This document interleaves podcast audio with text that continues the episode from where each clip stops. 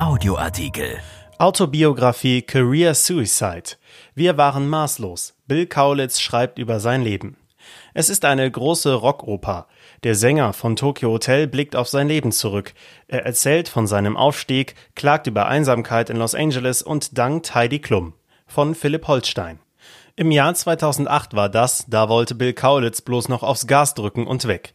Er stieg in seinen neuen Audi Q7 V12, ein fast 200.000 Euro teures Auto, auf das er wegen seiner vielen Sonderwünsche lange hatte warten müssen.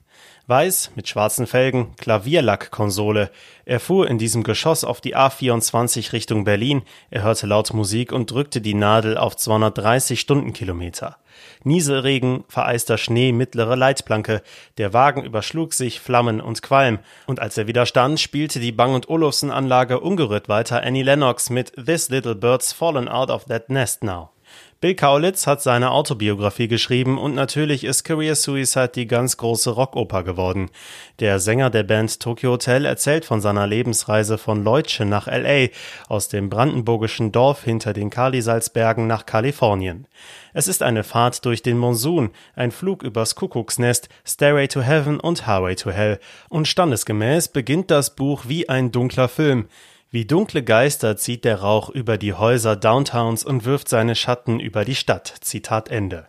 Natürlich hat man solche Geschichten schon oft gelesen, solche Bühnenbildungsromane und Ekstase-Epen. Einer ist erst unverstanden, später erobert er die Welt, dann fliegt er ein bisschen zu nah an die Sonne, verbrennt sich und blickt anschließend angemessen reuevoll, aber mit Champagnerglas in der Hand zurück. Man hört sowas immer wieder gerne und Kaulitz variiert den Stoff ziemlich gut. Außerdem spricht der 31-Jährige wie ein Freund zum Leser, wie einer, der heimgekehrt ist und nun als Korrespondent vom Land hinter den Spiegeln erzählt. Vollkontakt mit der Sehnsucht, Feier der traumhaften Unmittelbarkeit. Also, alter Freund, here we go. Am schönsten sind die Erinnerungen an früher, ans Leben mit Zwillingsbruder Tom und der Mutter in der heimatlichen Enge wie er die Musik entdeckte, sich mit Nena aus der Armut und dem Hader wegträumte. Großer Satz, der ja allgemein für das Aufwachsen in der Provinz gilt. Im Kopf tanzte ich zu Nenas Satellitenstadt, doch in Wirklichkeit steckte ich hinter der Bushaltestelle fest. Zitat. Bill wurde in der Schule gehänselt und gequält. Er sah anders aus, zog sich anders an. Es war nicht einfach für uns jung zu sein, sagte er, und als er zum Tanzkurs ging und man dort verlangte, jeder möge in schwarzen Schuhen auflaufen, malte er seine weißen Rehboks mit einem Edding in stundenlanger Arbeit schwarz an, schreibt er.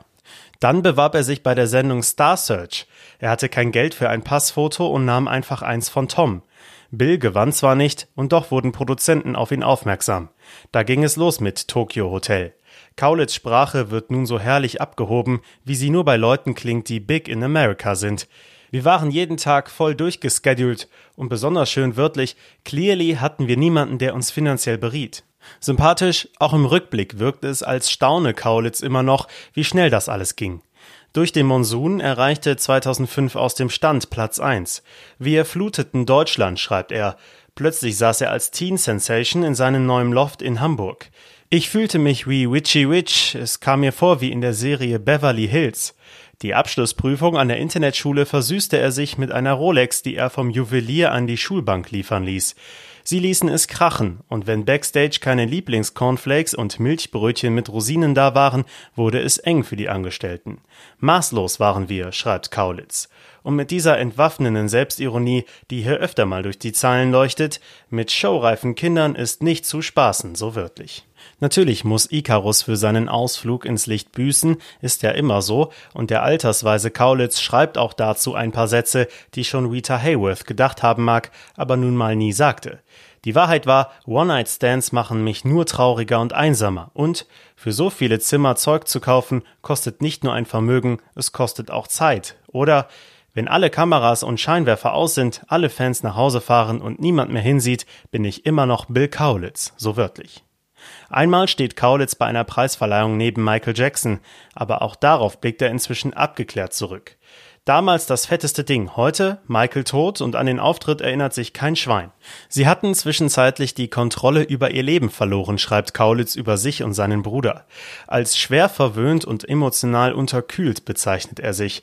Tatsächlich gibt es Stellen in diesem Buch, da spürt man, dass ihm die ganze Welt ein Feind geworden ist. Frauen werden als Chicks und Hühner bezeichnet, eine Freundin als Belastung aus der Heimat abgetan, eine Tänzerin gar mit einer Bulldogge verglichen. Da hat nichts geschwabbelt, schreibt er. Würde da echt ein Freund reden, wie Kaulitz zwischendurch mit eingestreuten Wendungen wie Versteh mich nicht falsch vorgibt, man unterbreche ihn jetzt und fragte, was ist los mit dir? Am Ende kehrt nach rastlosen Jahren auf der Flucht vor Stalkern, Geldgeiern, Hatern, Smartass-Anwälten und der Yellow Press ein bisschen Ruhe ein.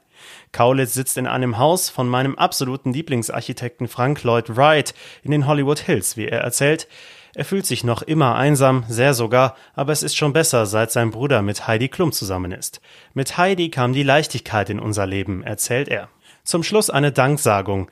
Danke, Mama, steht da. Und Tom, du bist ich und ich bin du. Ohne dich könnte ich nie sein.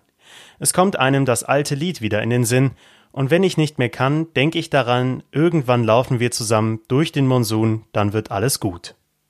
Dieser Artikel ist erschienen in der Rheinischen Post am 27. Januar 2021 und auf RP Online. RP Audioartikel. Ein Angebot von RP Plus.